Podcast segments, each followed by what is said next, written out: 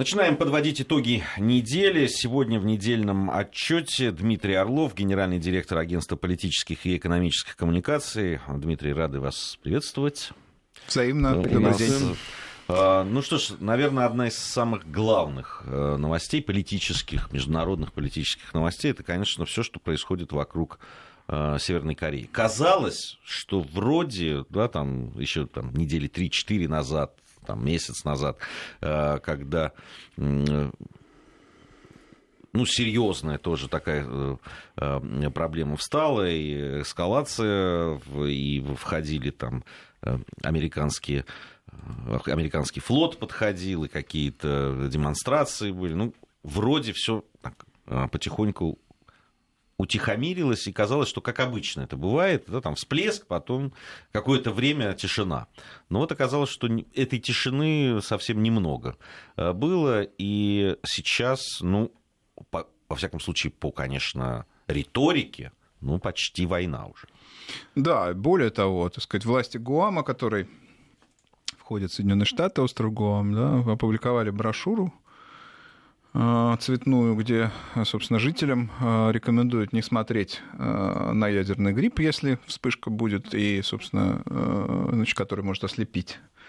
Да, ну и некоторые даются практические рекомендации, совсем уже практические, вот, что называется, в шаге от войны. А вот, конечно, ситуация накалилась э, чрезвычайно быстро, несколько факторов на это повлияли, и, э, значит, довольно агрессивная позиция, так сказать, Соединенных Штатов, э, вербальная, да, и совершенно ей не уступающая по степени агрессии позиция властей КНДР, и, так сказать, относительная слабость президента Соединенных Штатов во внутренней повестке, которая диктует, подталкивает его к достаточно жестким действием во внешней политике. Э, вот, и объективное столкновение интересов, э, и Япония, которая хочет защитить свое значит, воздушное пространство. В общем, масса факторов неожиданно значит, превратили, то есть превратили корейскую проблему, а, безусловно, само существование Северной Кореи, режима специфического в ней и так далее, это проблема, а, превратили корейскую проблему вот в такую предвоенную э, историю.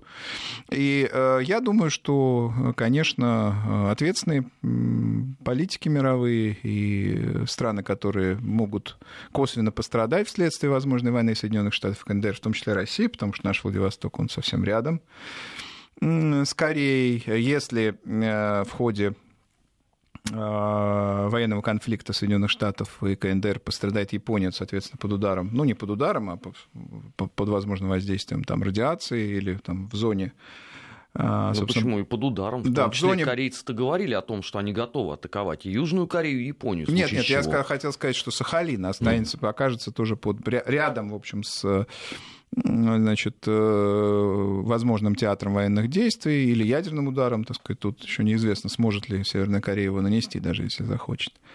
Вот. Э, так что э, сейчас, конечно, самый разумный ход — это призыв к ответственности, и в этом смысле абсолютно разумно, конечно, поступил адекватно глава Китая Си Цзиньпин, который порекомендовал э, главе Соединенных Штатов все-таки быть более сдержанным в заявлениях, потому что, ну, северокорейские лидеры, вообще Северная Корея это государство, так сказать, страна экзотическая, с специфическим режимом, с колоссальной ролью военных, и для них вот эти милитаристские высказывания это, в общем, часть политической культуры, если так можно выразиться. Для главы же э, Соединенных Штатов, э, государства одного из э, государств-лидеров в мире, конечно, э, такого рода заявления, они э, совершенно непозволительны, и в этом глава Китая был прав. Будем надеяться, что хотя бы Китай значит, не, не, не так сказать, окажется втянутым в этот конфликт.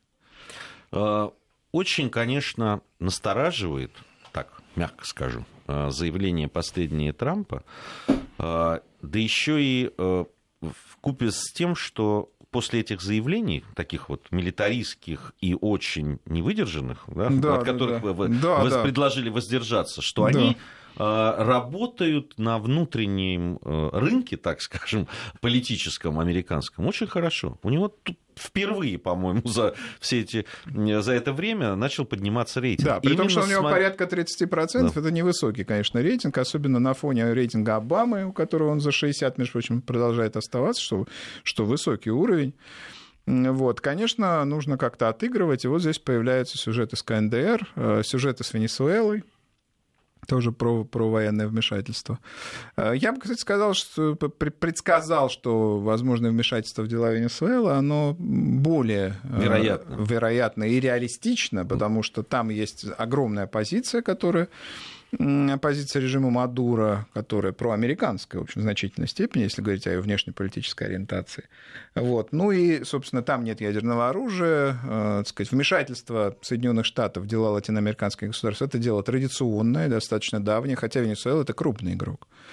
Э, это не Панама, там не Гондурас. Вот. Ну, одним словом, такая экспедиция, даже, так сказать, выглядящая сейчас, в общем, выглядевшая недавно почти невероятно, она вполне может произойти и будет воспринята, ну, так сказать, может быть, скепсисом неким, вот, в, в, в, в оценках разных там экспертов и политического класса, сказать, какие-то осуждения будут звучать, но это как бы подбрюшье Америки, да, Латинской Америки, под, подбрюшье Соединенных Штатов. Что же касается КНДР, то, конечно, это, в общем, общемировая угроза, угроза безопасности всего мира. И здесь, конечно, э, отношение, э, в общем, намного более э, жестко к этому вопросу. Ну вот, кстати, по, по поводу Венесуэлы. Действительно, очень многие наблюдатели говорят о том, что ну, все-таки Северная Корея, сможет она нанести удар э, ядерный этот не сможет, это, конечно... Э, вопрос до сих пор дискуссионный, она ни разу этого не делала. Но никто не хочет проверять все таки Между нами говоря, э, ядерный удар с помощью ракеты, он еще вообще ни разу в мировой истории не наносился. Были, так сказать, сброшены, кстати, в том же регионе, что трагичные ассоциации, в общем, вызывает ассоциация воспоминания. Были сброшены две бомбы с авианосцев, э, один первый малыш, да, на Хиросиму и Нагасаки, но тогда, э, так сказать, не было межконтинентальных ракет. Они появились в 60-е, 70-е годы у Соединенных Штатов и России, потом уже у других игроков, включая э, Северную Корею. Северная Корея регулярно испытывает свои, так сказать, ракеты. Далеко не все долетают до поставленных целей, и мы не знаем точно, а, собственно, какой уровень, собственно, развития ядерных технологий сегодня у, Северной Кореи есть. Но хотелось бы, безусловно, всем ответственным людям, ответственным политикам хотелось бы, чтобы а, ни Северная Корея, ни какой-либо другой игрок, обладающий ядерным оружием, конечно, никогда бы, э, или стремящийся к обладанию ядерным, никогда бы э, этого оружия не применил. Ну, хочу еще раз подчеркнуть, никто никогда не, так сказать, не видел еще пока э, применение ядерного оружия с помощью баллистических ракет. Не видели мы этого. А, там вот сюжет с Китаем, он любопытный, потому что Трамп ведь не оставляет в своих там э, речах Китай в покое, да, там и помимо Северной Кореи он же там выразил э, благодарность да. за то, что там проголосовали за резолюцию э, Китаю и благодарность Китаю и России, но с другой стороны, по-моему... Это более того, было же заявление одного из руководителей воен... вооруженных сил Соединенных Штатов, главы флота, да, о том, что могут быть нанесены удары по Китаю, то это было еще более опасно и ужасно, так сказать, это заявля... когда заявляют военные, это, в общем, тоже, так сказать, ситуация на грани. Там э, сегодня же было еще заявление э, Трампа, который э, готов призвать к началу расследования в отношении Китая по обвинению в нарушении прав США на интеллектуальную собственность и передачу технологий. Вот там это политика издания. Ну, это, так сказать, вот давняя, еще одна такая... давняя история, да. сказать... Не, ну, она, она, как только она появляется вот в таком контексте, да, ну, когда...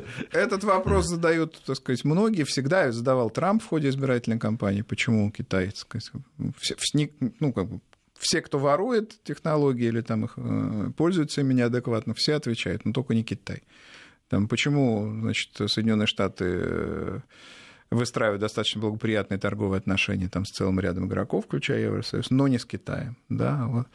Надо сказать, это, эти вопросы они важнее для Соединенных Штатов и для их интересов, чем, так сказать, там сказать, вопросы, скажем, какого-то военного, попыток военного доминирования Китая. Китай не стремится к военному доминированию. Вот. А эти вопросы, так сказать, задавать э, Соединенным Штатам приходится, но, как принято говорить в таких случаях, ответ вас не удовлетворит.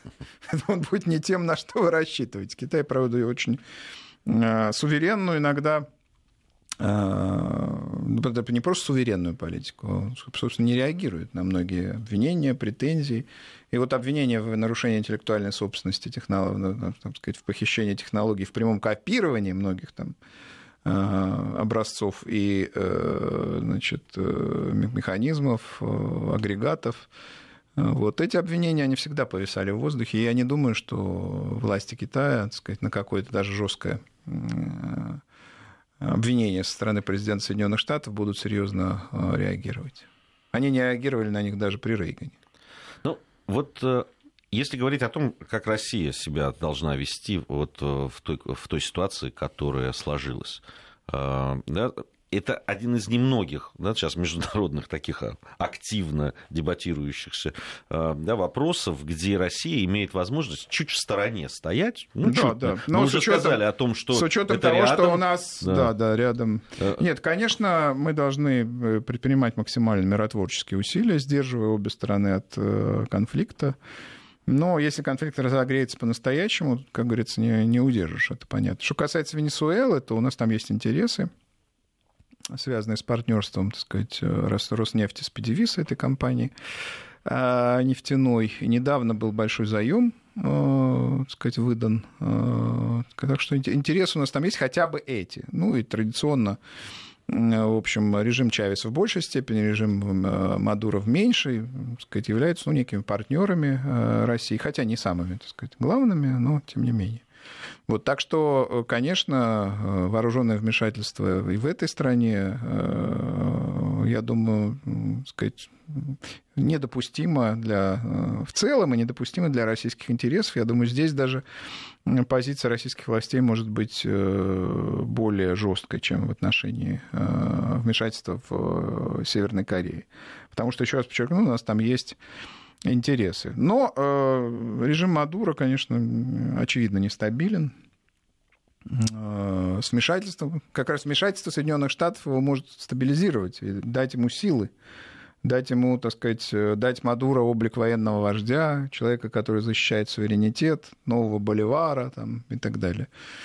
Вот. А вообще экономическая политика Мадуро и в целом, так сказать, его политический курс, он, он в общем, хотя, хотя Мадуро пользуется значительной поддержкой, он э, популистский этот курс э, приводит к значительным проблемам, рейтинг у него падает, ну и все, все, все, в общем, информированы о том, ну или многие информированы о том, каковы, так сказать, характеристики этого курса. Они очень похожи на точнее, следствие, похоже на то, что происходило в СССР в конце 80-х годов, пустые полки, снижающиеся доходы, значит, э, ну, единственное, это при таком мощном популистском запале, при, так сказать, постоянных демонстрациях за и против э, этот режим. Вот. Э, на мой взгляд, он находится в большом кризисе, серьезном кризисе, и а, если Соединенные Штаты пойдут здесь на вмешательство, они серьезно укрепят его, на самом деле. Укрепят, дадут Мадуро множество аргументов для того, чтобы бороться с оппозицией, укреплять режим, собственно, становиться военным вождем и, и превращать свой популизм в военный популизм. Вот, в общем, это будет, конечно, неверный шаг, но, с другой стороны, э, Всегда же есть надежда на маленькую победоносную войну. Кто только их, так сказать, этих надежд не э, испытывал. И Вьетнам был, так сказать, вмешательство в Вьетнаме. Казалось, что это ненадолго, и мы быстро их накажем. И рейтинги, опять же, тогда так не мерили их, как сейчас, но тем не менее. Поддержка но пойдет у, у вверх. Трампа действительно, очевидно, очень плохие дела на, ну, да, да. На, Это даже дело не в рейтинге. 33-то ничего, были 20-процентные и, и ниже э, показатели. Дело в том, что его действительно там загнали в угол. Да, его как, загнали... Как вообще можно их уговаривать при условии, что Америка не собирается никого слушать? КНДР заявила сегодня о том, что мы готовы 3 миллиона человек сразу поставить под ружье. Не, они там не, даже не так. 3 миллиона рвутся в армию. Ну, да, это да, я, да, я так мягко, мягко еще да, обозначил. Добровольцы. И, и главное, а, Соединенные Штаты не очень-то желают слушать Россию. Не, ну здесь, конечно, понимаете, когда две, две державы, две, две страны реально а, готовы к войне, они не будут никого слушать. Это очевидно. Или, точнее, они будут слушать, но будут слушать э, ну, скажем, игрока, который обладает а, каким-то, а, ну, сказать, козырем, может быть. Ну, давайте вспомним, что когда была агрессия а, Франции и Британии против Египта, да, там, значит, э, Соединенные Штаты поморщились, а Хрущев заявил о том, что, значит, э, из СССР может, так сказать, туда направиться политься целый поток добровольцев. Вот. И, надо сказать, это сдержало тогда агрессию, но СССР и Соединенные Штаты образца 50-х годов, как игроки, это, конечно, несопоставимо, скажем прямо, с воздействием России на ситуацию сегодня. Хотя, скажем, на Восточной Европе или там э, значит, в Северной Европе или в Центральной Азии Россия остается достаточно серьезным, так сказать, игроком, к мнению которого прислушиваются. Но если Соединенные Штаты и КНДР стоят на пороге, на пороге войны, это, это именно так.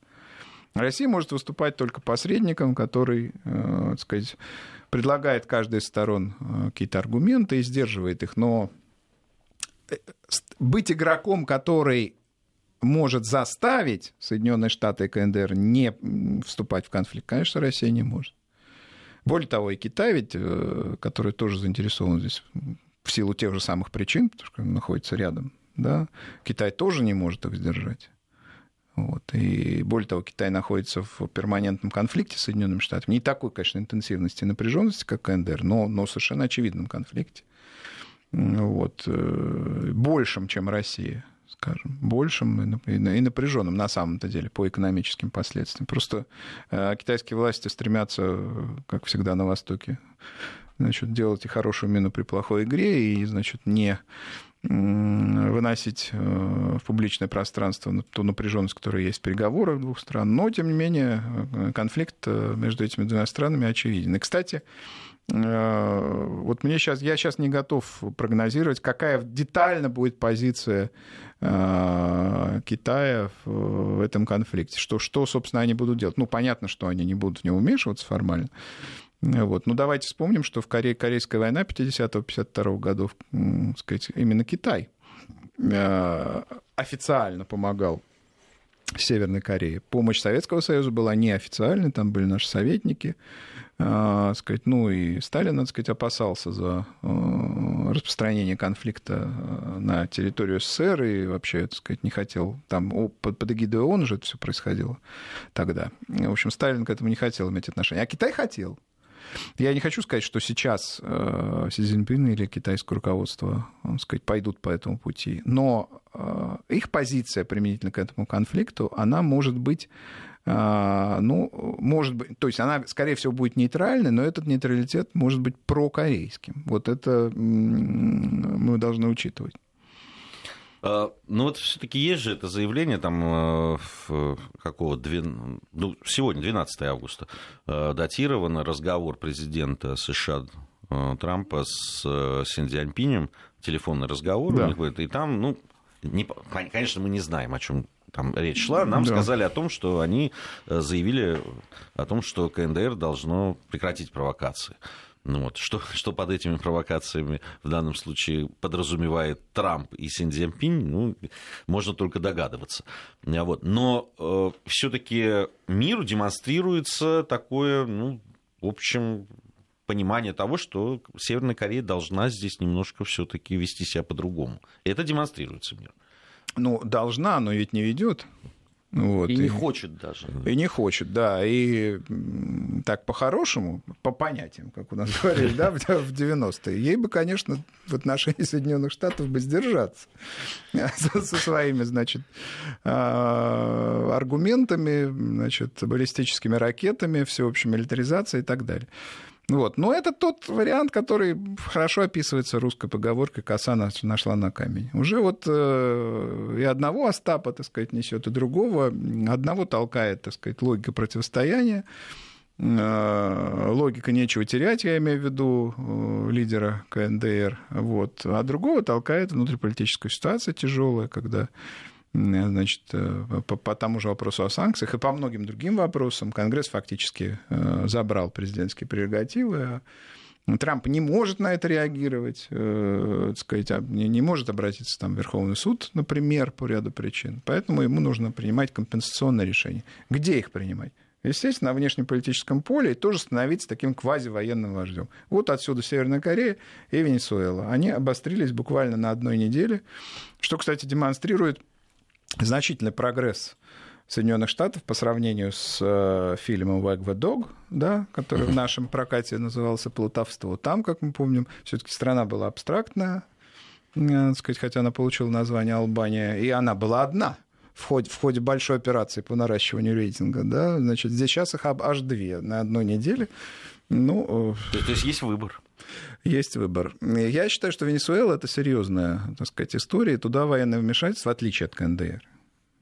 И военное вмешательство в, значит, серьезное, особенно с высадкой, если сухопутных сил, это может быть сопоставимое с Вьетнамом а, история по напряженности. Да? Не знаю насчет длительности, но по напряженности может быть там вот этот Э, люди, которые выступают за суверенитет, с антиамериканскими настроениями, боливарианство вот это вот самое, это не фантомы, которые там насаждал Э, Чавес. Понятно, что он это сплотил, он дал этому, так сказать, бренд, он этому дал, так сказать, идеологическую подушку, но это же базируется на вполне определенных там, ценностях. Там, там очень... Ценностях, предпочтениях. Люб, они не любят. Как... Не любят они американцев. Ну, э, значительная часть населения просто не любит. Э, и, и любопытно же, как отреагирует другая. Вообще Латинская Америка и Центральная Америка на то, что будет происходить, если будет что-то происходить. Потому что вот эти настроения, они вне зависимости от того, как складываются с политической политическим, э, ну, там, с руководством политическим этих стран, но ведь э, антиамериканизм, ну, анти, вот именно э, антиамериканизм в данном случае как-то странно звучит, да, Америка, Америка это и то, и другое. Но вот анти, против Соединенных Штатов Америки настроения, они есть и в Мексике, они есть ну, и, и в других странах, э, поэтому... Ну, это вот к вопросу о том, что ты теряешь, так сказать, ближайшее государство, если занимаешься великим экспансионизмом. Когда-то была доктрина Монро, она, так сказать, ориентировалась... Монро — это государственный секретарь Соединенных Штатов в XIX веке, она ориентировалась на доминирование Соединенных Штатов в западном полушарии путем контактов с э, крупнейшими игроками, потом влия... путем влияния на них, а потом, так сказать, Соединенные Штаты перешли, естественно, границы доминирования и стали оперировать значит, в целом ряде весьма отдаленных территорий, типа Вьетнама, а вот совсем недавно и Украины. И это приходит, приводит к потере Э, контроля, потери влияния в самом сказать, подбрюшье, в самых близких э, странах. Это то же самое, что происходило с Советским Союзом в конце 70-х годов. Есть грань, есть границы, реальные границы доминирования, которые не стоит переходить. Мы продолжим. У нас сейчас новости. Мы продолжим. Дмитрий Орлов у нас сегодня в гостях. Недельный отчет. Подводим итоги. Анализируем главные события. Продолжаем подводить итоги недели э, вместе с Дмитрием Орловым, генеральным директором Агентства политических и экономических коммуникаций. Э, другой э, сюжет, который сегодня бурно обсуждается и, буду, думаю, будет еще обсуждаться, это очередное выступление польских э, э, чиновников, и на этот раз министр иностранных дел Польши Витальд Ващиковский, который заявил, что СССР вместе с Третьим рейхом несет ответственность за начало Второй мировой войны. Ну, ничего особого нового он не сказал. Раз да, заявил. это в очередной раз такое заявление. Но а, вообще отношения с Польшей у России да, да вообще, а есть ощущение, что Польша вообще в разнос пошла. У нее, она портит отношения не только с Россией, в, э, которой и так там уже портить практически ничего не осталось, а, но да, заявление и в сторону Германии, Из Германии и, да. Да, в, и, а, да, здесь учитывая да, ту ситуацию, в которой Польша находится, и то, что она в Евросоюзе, а в Евросоюзе все-таки немцы пока заправляют, тем более после выхода оттуда. Да.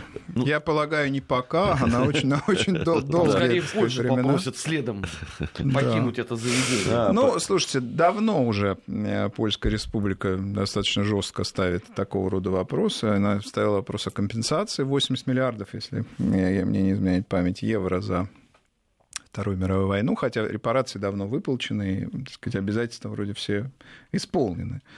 А страна Германии, естественно, это не а, снимает с нее ответственность за там, а, развязывание Второй мировой войны, за жертвы, которые понесла Польша. Но, ну, так сказать, некоторые обвинения сегодня и претензии, они звучат абсурдно. Еще более абсурдно, естественно, они звучат в адрес, так сказать, СССР, ну, России, как ее правоприемника. Вообще, что происходило в конце 30-х?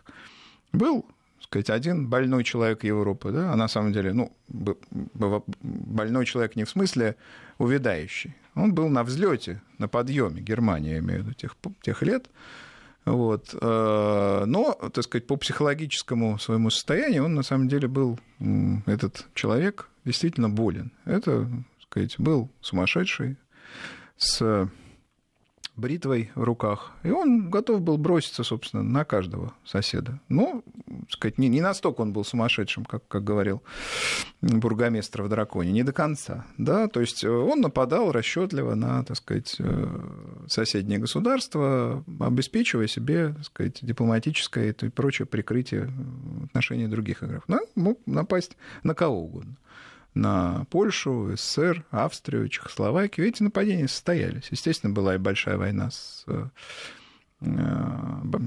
последовавшая Вторая мировая, да, и Великая Отечественная. Так вот, чем занимались, так сказать, великие игроки? Они пытались столкнуть, великие игроки, я имею в виду Франция и Британия, прежде всего, они пытались столкнуть этого, значит, товарища с бритвой на соседа. Прежде всего на СССР, надо сказать. Вот. И э, все подписывали сепаратные договоры с Гитлером о значит, э, ненападении. И, между прочим, Польша подписала такой договор до Советского Союза. Больше что, самое первое. Да. И Мюнхенский пакт ноября 1938 года до был тех договоренностей, которые э, заключила с Германией СССР. СССР обезопасил себя последний. Вот, Советский Союз. И, э, сказать, по-разному можно смотреть на это договор, там, на этическую его сторону, ну, имеется в виду договор, значит, первый наш пакт о ненападении, затем договор о дружбе и границе сентября 1939 года. Но нельзя не признать, что ну, это был с точки зрения геополитики к морали по-разному можно относиться с точки зрения геополитических интересов и стабильности, да, собственно, границ Советского Союза. Это был разумный э, выбор. И тем странам, которые делали это до этого, им тоже казалось, что они делают разумный выбор, подталкивая Германию к войне э, с СССР. Ну, надо сказать, они этим занимались и после этого договора, и Британия в этом весьма, надо сказать, э, преуспела. Вот. Вот такая, так сказать, была история. Сейчас оказывается, что СССР развязал эту войну вместе с Рейхом и ответственность за нее. Причем, развязав ее вместе с Рейхом, СССР, видимо, заплатил в наибольшей степени. Да, я имею в виду жертвы, колоссальные жертвы, которые наша страна понесла в период Второй мировой, а особенно Великой Отечественной войны. Вот. Вообще Польша, значит, польское вот это национальное самосознание, оно уникально для Европы. Потому что была держава Егелонов, польско-литовская, великая, конкури... действительно по тем временам великая, конкурировавшая с, Рад... с Ордой и, ну, с Ордой уже в меньшей степени, и Москвой за доминирование в Восточной Европе. И они об этом помнят прекрасно. Вот. Была межвоенная Польша, ну, в общем, довольно серьезное государство, которое конкурировало с Германией в чем-то. Ну, пока, пока там не пришел к власти Гитлера, не началась возрождаться армия, и, и э, собственно, не произошло то, что произошло в 30-е годы. Вот. Э, ну и сейчас они пытаются, так сказать, выстраивать особые отношения с Соединенными Штатами, пытаются стать, так сказать, вот этим непотопляемым авианосцем, значит, да, э, на европейском континенте с особыми отношениями, конкурентом в некотором смысле Германии. Э, естественно, поэтому Германии и России предъявляются претензии. Польша поэтому, вот именно потому, что она пытается, так сказать, особые интересы э, выстраивать, ну, в межвоенный период с Британией, сейчас с межвоенной, я имею в виду, между Первой и Второй мировой войной, сейчас с Соединенными Штатами, ей поэтому и не везет. Потому, потому что вот э, континентальные ее противники, да, геополитические, которыми были тогда Германия и Россия, являются сегодня Германия и Россия, им это не нравится, прямо скажем. Вот. Э, и а, тут много чего. Тут и так сказать, неадекватность претензий отмечается, и так сказать, двойная игра в отношениях там, с Соединенными Штатами и так далее. Не, а кому же а, понравится, если... Насколько это дальновидно? Я думаю, что это не очень дальновидно, потому что а, Германия, так сказать, уже ставит много вопросов по торговым отношениям с Польшей. Эти вопросы достаточно жесткие. Вот. А, значит, Россия тоже, конечно, там, с памятниками, допустим, и с многими другими вопросами а, совершенно, так сказать, кажется непримиримой ситуация, которую занимает Польша. Я просто хочу сказать о том, что а, многое в истории, оно, так сказать, повторяется, не знаю, хочется надеяться, что все-таки многие вещи сегодняшние, они не вполне адекватные, в том числе фарсовые, то есть не напоминают, я надеюсь, развитие событий там, межвоенные, да.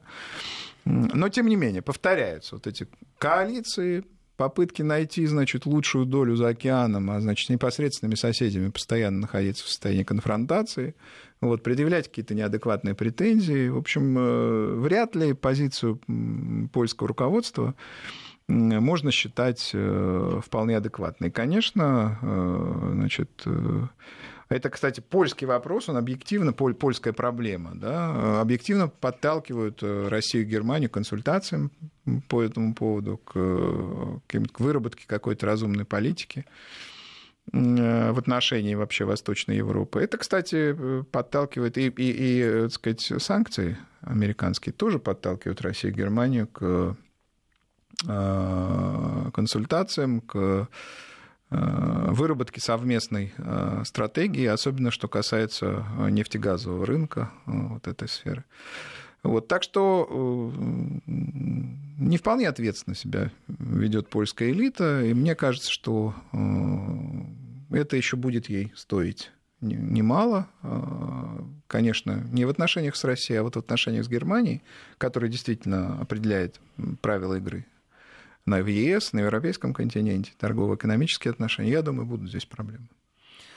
Ну да, не, ну портить отношения со странами, если посмотреть, да, с севера Россия, там, с востока.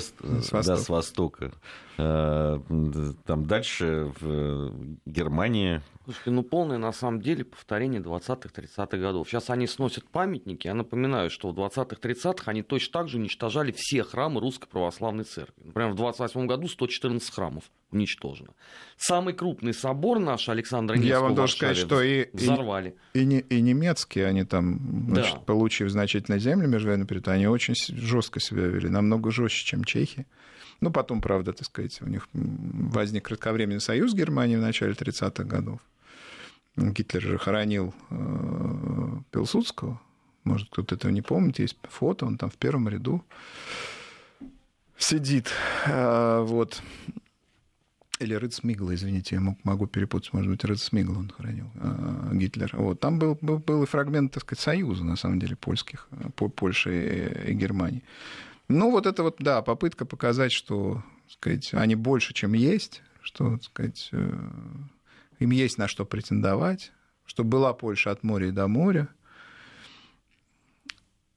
Не случайно у них институт исторической памяти есть вообще. Вообще вот эта память, память о э, прошлом величии, она в сочетании с грустью по поводу Холокоста, по поводу, так сказать, тех потерь, которые они во Второй мировой понесли. Все это подталкивает вот к поиску врагов. Даже сегодня, спустя 70 лет э, после войны и после того, как они, допустим, с Германией состоят в одном э, и, в общем, обязывающем их союзе. Мы продолжим совсем скоро. Недельный отчет. Подводим итоги. Анализируем главные события. Продолжаем подводить итоги э, недели. В программе «Недельный отчет». Сегодня Дмитрий Орлов, генеральный директор агентства политических и экономических коммуникаций. А, в, ну, по поводу Польши, я, я думаю, что еще, э, наверное, много нам э, придется говорить об этом. Другое дело, вот не знаю, наверное, э, Дмитрий, насколько вы знаете там внутреннюю сейчас кухню э, Польши. Вот э, те люди, которые сейчас у власти, да, ведь проблемы, чего уж там, начались именно когда пришли к власти именно те люди, которые сейчас возглавляют, да, такие ультранационалисты польские. Изменится ли что-то с приходом других э, политических сил? Да, я, я думаю, что э, и левые они, так сказать, на, наследники Компартии Польши, они более адекватно, конечно, направ... Э, настроены по отношению к России. Давайте вспомним отношения при Качинском, которые были у России и Польши, они были совершенно спокойными вот, э, основанном на торговых отношениях, там не было никакой идеологии, никаких, так сказать, вот этих претензий исторических. Вообще, кто, кто постоянно апеллирует к истории, к э, историческим аналогиям, параллелям, кто пытается значит, всю идентичность свою национальную только на этом выстроить, он, так сказать, рано или поздно проигрывает, безусловно. Потому что надо жить будущим, а не прошлым. Ну так вот, с Качинским этих проблем не было. Я надеюсь, что э, когда социалисты так сказать, придут к власти, если это произойдет, точнее, будем аккуратными, конечно, диалог с Польшей и отношения, там, в том числе торговые, будут э, совсем иными. А националисты, да, что при, значит, простите, не, не, не при Качинском, конечно, при господи, левый был лидер значит, э, забыл его просто фамилию, в начале 90-х годов, дол- долгие годы, э, один из лидеров э, последних компартии польской, Квасневский. Квасневский. Квасневский, простите, Квасневский. Вот. А при Качинске, конечно, вот началась вся эта значит, катавасия негативная. И, значит, братья много, Качинские, много внесли в то, чтобы ситуация сложилась такой, как мы ее э, наблюдаем сегодня. Вот. Но, естественно, в Польше есть э, э, прагматически мыслящая часть правящего класса, еще раз подчеркиваю, она прежде всего в социалистической партии, которая, в общем, понимает, что отношения с Россией надо выстраивать на других принципах, на принципах выгоды взаимной, на принципах нормального диалога, нет, никаких там ни дружб, ничего, вряд ли что-то такое уже сложится, но на прагматических основаниях это вполне э, реально. Э, на Ближний Восток э, предлагаю переместиться. Не так много времени у нас осталось уже, а там на самом деле очень серьезно, на мой взгляд, развивается сюжет. Это референдум о независимости иракского Курдистана. Э, госсекретарь США Рекс Тиллерсон призвал э, главу э, иракского Курдистана Масуда Барзани отложить референдум о независимости региона, но буквально через несколько минут пришло сообщение о том, что никто откладывать этот референдум не собирается. И вообще, на мой взгляд, этот референдум может очень серьезно повлиять на то, что происходит вообще во всем регионе. Конечно. Курды это не то, что баски в Испании, хотя баски большая проблема. А курды э, – это особая, так сказать, э, особый народ с э, серьезной историей, с своей идентичностью в нескольких государствах проживающий, в том числе на севере Ирака. Вот. Курдская рабочая партия, давний, так сказать, игрок.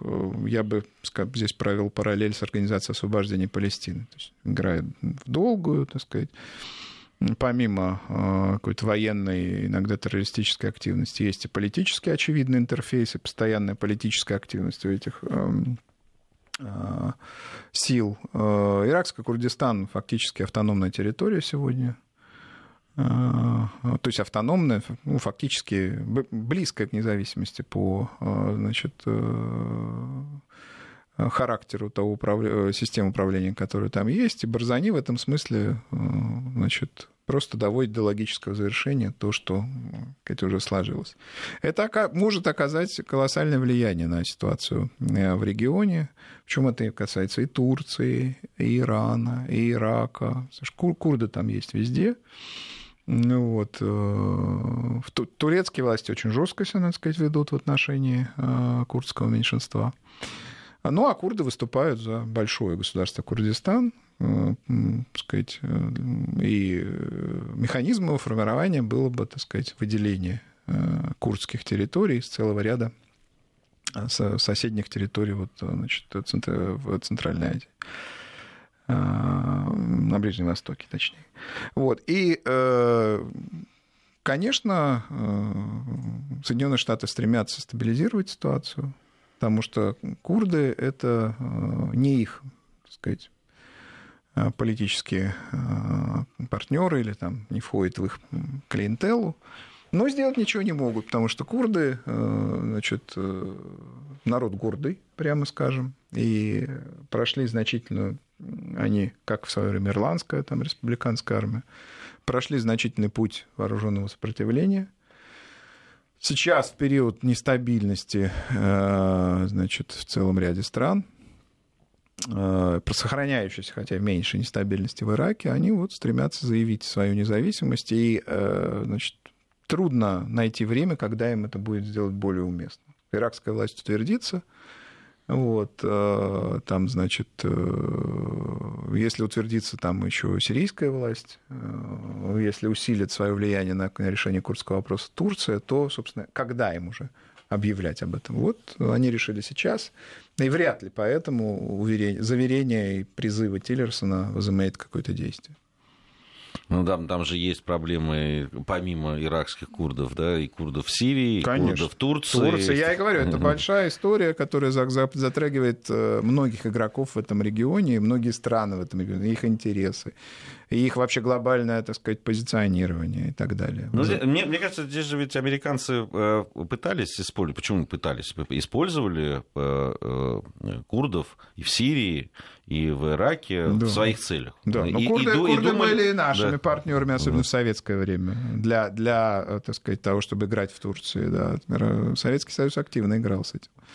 Вот. Ну, у народ, народ это, в общем, трагическая у него история, потому что большой действительно народ, разделенный да. народ. До, до, до сих пор даже не существует. Мы вот в, в программах там народы ну, э, да. и в нацвопрос говорили о курдах много. И, там же нет статистики вообще в принципе сколько. Сколько их, их да. да. Между несколькими странами разделенные, разделенные, в общем, по произволу, собственно, мандата в свое время еще.